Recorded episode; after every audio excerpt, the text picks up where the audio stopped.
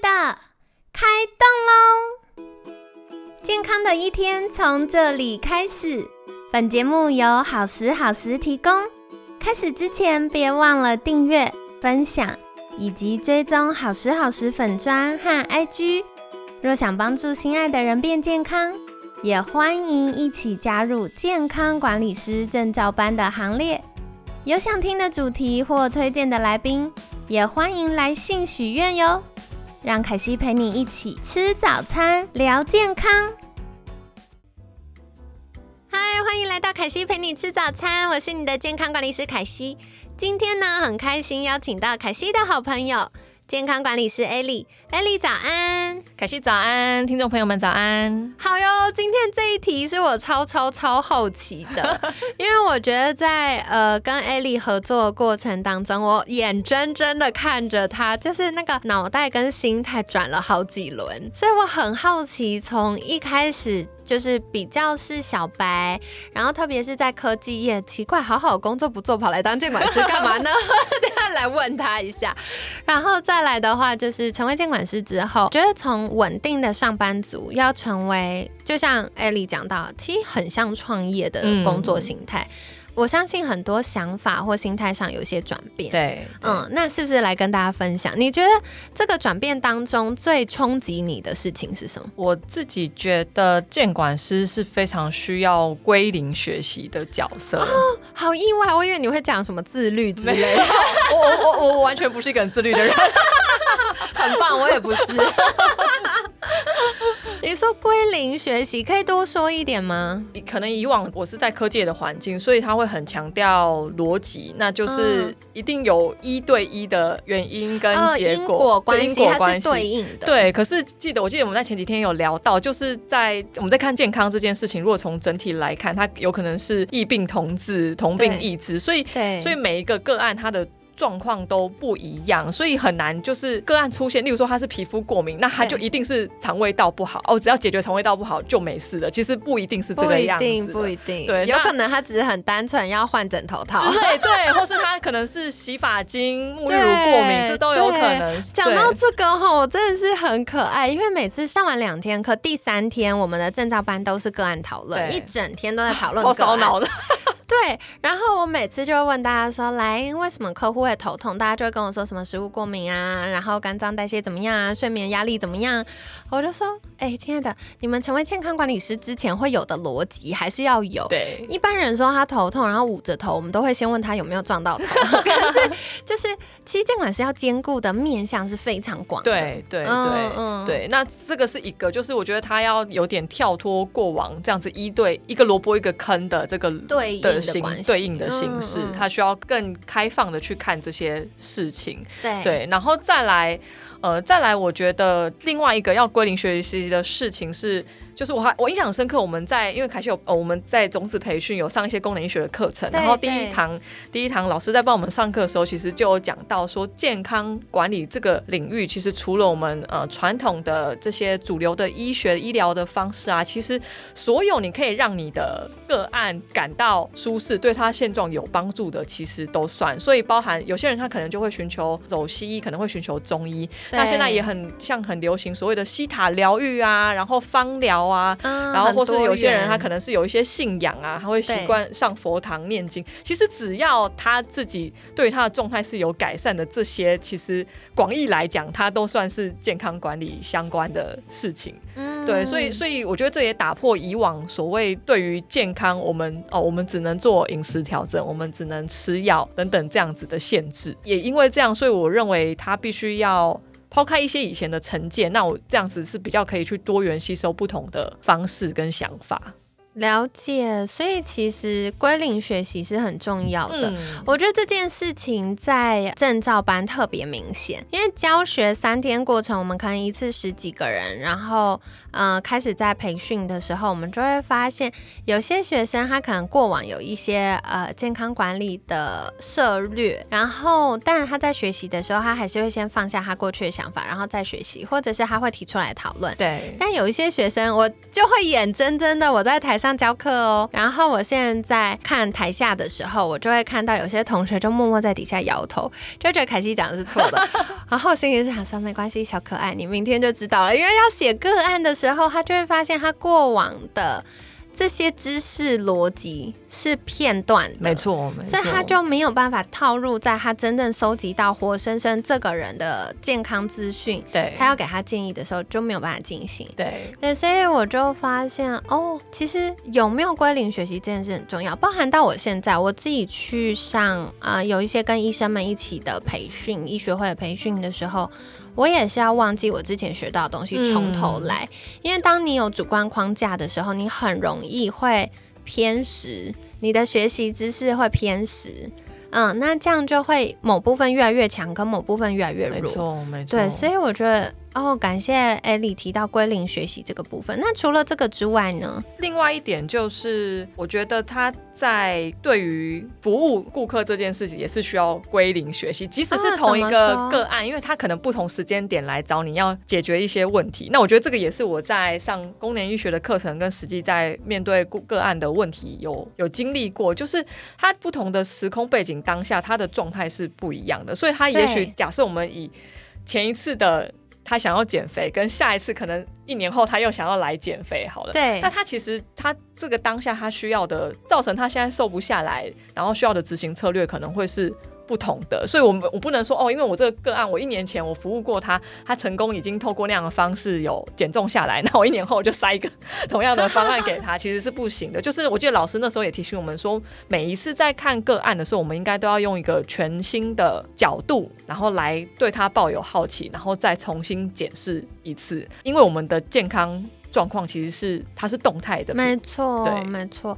我觉得这件事情很重要，因为健康管理师有时候服务客户的量越来越多，或呃你当下服务同类型的客户太密集的时候，有时候我们会有先入为主的观念，然后觉得啊，反正他就是要减肥，那他就是先做 A B C，然后再做呃一二三，他就会成功。可是事实上不是，就是呃我们当然有一些策略跟手段可以帮助客户短期达到目标，可那真的是。它核心的原因嘛，嗯，所以我觉得健康管理师很长，就是像小侦探带着那个放大镜跟挖土机，一直挖挖挖挖，找到客户他个人化最精准的那个背后的因，没错。然后我们才根据他的生活啊，然后兴趣啊，可能预算啊等等，去设计适合他的策略。对，嗯，对。所以我觉得归零很重要。然后再来，就像刚刚艾莉提到的，就是可能客户他每一个阶段，他就算都是身上腺疲劳好了，每一个阶段它表现的症状或者是呃发生的原因可能都不同，没错。那我们要解决的策略可能就不一样。对对对，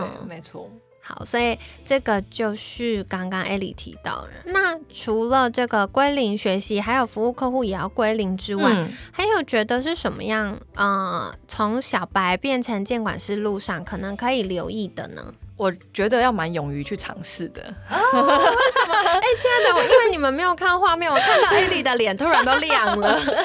对，因为嗯，应该说以往我过去的角色，如果是在公司的体制，也会想要尝试新的东西，但毕竟就是有一个框框在那边。对。但因为就像前面提到，我觉得健康管理的这个可以连接的范围太广，然后。我认为这个这这里的专业呃，应该说知识面其实一直不断跟每年都有新的 paper 一直出嘛。对对对，所以所以其实要蛮勇于去尝试。我觉得这也是我在就是我们有个案的讨论或是上课跟凯西会有一些讨论的时候学习到的东西。嗯，对，那就是有也许顾客他会提出一些他的想法，那我我的角色倒不是急于说哦不行你不能这样执行，而是要换一个想法是哦好，那我今天我可以陪顾客怎么来。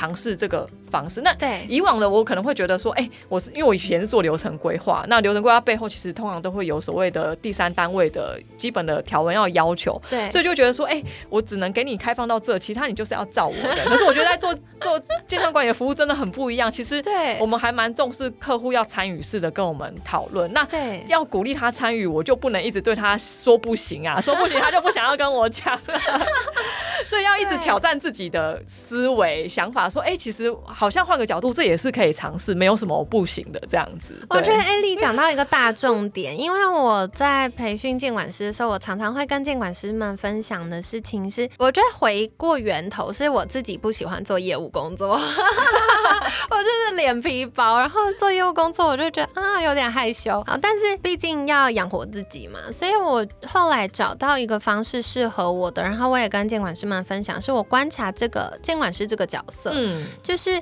嗯，当你服务到极致的时候，它必然带来转单。那个转单不是我们跟客户推销，因为没有人喜欢被推销跟勉强，没错。而是当我们真正去解决客户问题，然后假贺道修博，他就会跟他身边的亲友分享说：“哎，我认识一个监管师，他很棒，他真的可以解决我的问题，然后他真的可以让我安心，可以信赖他。你要不要试试看？”所以。我觉得这个是监管师这个角色很有趣的地方。然后在我们服务客户的过程当中，我觉得常说服务，所以服务后面有一句就是服务至上，好像客户至上这样子。但其实我觉得不是，是监管师是一个中立中性的专业的角色。然后我们运用同理跟陪伴，跟客户一起经历他的健康管理之路。没错。所以。最终，嗯，客户是要为了他想要的目标付上代价的，不管是吃好一点，所以饮食预算比较高，还是要去运动，身体有点点累，还是他的呃有一些想法要调整，生活的呃优先排序要调整，我觉得会有很多不同的面向。那如果我们可以，嗯。陪伴客户，然后把这个责任对自己健康负责的这个责任交给客户的话，他其实是会有力量感，然后越来越对自己的健康有更多的想法，而且愿意去尝试的。没错。那当然，既然他是要付上代价的人，我们就会把这个权利。做决定的权利也交给客户，对，所以监管师很有趣。呃，我自己在服务客户，或我发现我们的监管师在服务客户的时候，都会分享说，哎，你现在有哪些解决方案？嗯，然后不同的解决方案，它可能金额，然后进行方式，它的优缺点可能是什么，让客户去选一个他当下可以承受的决定，包含了预算、时间、心理负担等等的。然后那就是适合他的起步，没错，没错。对，所以其实我觉得这件事情难是难在我们手上有各式各样的工具，或从健康管理师的专业角度，你就是一二三走完这条路，你就一定可以达到目标，而且是最短捷径。但是人嘛，人就是有很多的弹性，有很多的感受跟考量，他有的时候。直直的路是最短路径，没有错。可是它可能是最难走的路，因为就像我们爬山，你若都要走棱线，那就是上上下下，就是你要硬拼它。可是有些时候我们走蜿蜒一点，但它也可以达到目标。它花多一点时间，多一点力气。可是它可能让客户是能够持之以恒，没错，所以这些都会是在过程当中，监管是跟客户一起讨论的。对对对。那我觉得最后最后还有一点，我自己也觉得蛮可以分享的是，过往可能会有点被，例如说学历、经历绑住。哦，以前我大学念什么，所以我可能毕业只能做什么。那我觉得，因为健康管理师健健康领域现在还。它其实还很新颖，还很多事情在慢慢冒出来。对，那也因为这样，所以在这个这个环境下，我我觉得当这个角充当这个角色，扮演这个角色的时候，我会觉得，哎，我我不比较不会被过去说，哦，我我我不会说我因为我不是呃医学院毕业的，我不是医疗人士，我就不能当这个角色。反而是因为我们是要更贴近的去服务顾客，所以因为我是普通人，所以我可以更好的服务我的顾客。那我觉得这也是过去的跟过去心态。或是想法上很不一样的地方，对。对对，而且我觉得艾莉讲到一个重点，就是，呃，因为念书当年念书很长，是因为你考到了，被发现了，对，就是分数到了嘛。可是它不一定适合我们的人格特质或兴趣、能力、价值观等等。但我好喜欢健康管理师这个角色，是如果今天你好喜欢一对一陪伴一个客户，那你可以选这条路。可是如果你喜欢讲课，那你也可以成为讲师。那如果你今天喜欢执行专案，那康心监管学院跟公司这里也有很多的专案是可以去执行。所以包含我们最近有一位监管师也好可爱，他毕业就跑来跟我说：“凯西，我很。”喜欢做市场开发，他喜欢认识很多不同的人，然后跟他们交流，很棒啊。那我们可以来试试看这个方向。所以我就问他说：“那你想要怎么做？你觉得可以达到什么目标？那呃，学院你需要什么资源？那学院有什么？那我们可以怎么试试看？就可以开始有这样的契机跟讨论。那最终每一个人都可以在健康领域找到他成为监管师这个角色适合的发展方向。没错，没错，没错。那像妈妈，妈妈可能她很会煮饭，那就会遇到个案，他要备餐，可能是有他有痛点的。那这个时候。妈妈，你这个很会煮饭的角色就超强的，超重要，因为就可以告诉他说怎么样简单的去解决餐食的问题，嗯，还可以变花样。哎，我觉得这件事很重要，因为我以前有一个客户，他 always 吃那种。真空包的鸡胸肉，Oh my god！太厉害了，对，我不行哎，因为我是一个很需要食物有变化的人，是哦，对，所以我后来就发现哇，有一些监管师超会煮饭，然后他就可以分享说，哦，对你虽然现在一个人住，然后可能烹调不是那么方便，可是我们还是可以有一些花样可以改变，然后可能很简单就可以处理什么三菜一汤，用电锅什么什么。我就发现哇，好神奇哦！我虽然我是一个爱煮饭的人，可是我听到我们监管师在分享的时候，我一样眼睛瞪大大，我觉得超厉害的。所以我觉得每一个人过往的历程都是有价值的。我常跟监管师分享，路都不会白走。真的，真的。对对对，所以找到适合自己的方向是最重要的事。太好了，所以感谢艾莉今天来跟大家分享，就是归零学习，还有对个案和自己都要保持好奇心，然后我们可以尽可能多做尝试啊。那不知道对大家来说，有没有对健康管理师有更多的认识呢？或者是你自己在成为健康管理师的路上，觉得有什么重要的心态或想法，也都欢迎私信凯西跟凯西分享哦。那在节目尾声一样，要再次邀请艾莉跟我们介绍一下，如果大家想要多多跟学姐学习或一睹学姐的风采，可以到哪里找到你呢？我的粉砖是艾丽的健活实验室。好的，所以凯西会把相关链接放在节目资讯栏，欢迎大家可以订阅追踪哦。那今天感谢健康管理师艾莉的分享。每天十分钟，健康好轻松。凯西陪你吃早餐，我们下次见，拜拜，拜拜。